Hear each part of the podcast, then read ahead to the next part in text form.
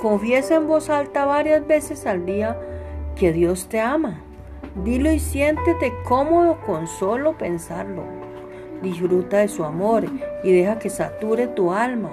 Una vez que tu corazón esté lleno del conocimiento del amor de Dios, puedes comenzar a retornarle su amor. Lo amamos porque Él nos amó primero. Pero allí donde abunda el pecado, sobreabundó la gracia.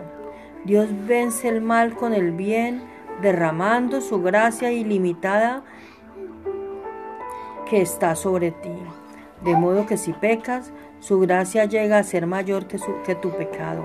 El amor de Dios es el poder que perdona tus pecados, sana tus heridas emocionales y repara tu corazón quebrantado. Di esta verdad en voz alta. Hoy, Dios, si dices que me amas, creo que me amas. Si dices que puedo hacer cualquier cosa, creo que puedo hacer cualquier cosa. Si dices que todas las cosas son posibles contigo, entonces creo que todo es posible contigo. La forma en que nos vemos a nosotros mismos puede impedirnos amar a los demás y vivir la vida que Dios tiene para nosotros. Si no estás contento contigo mismo, encuentra lo que dice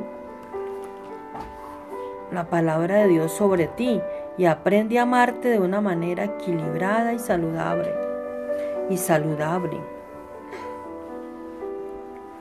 Con demasiada frecuencia el mundo asigna valor o valores importancia y valores importancia a las personas en función de lo que hacen, su trabajo, título, logros e incluso buenas obras. Sin embargo, el título más grande que podemos tener es ser hijos de Dios.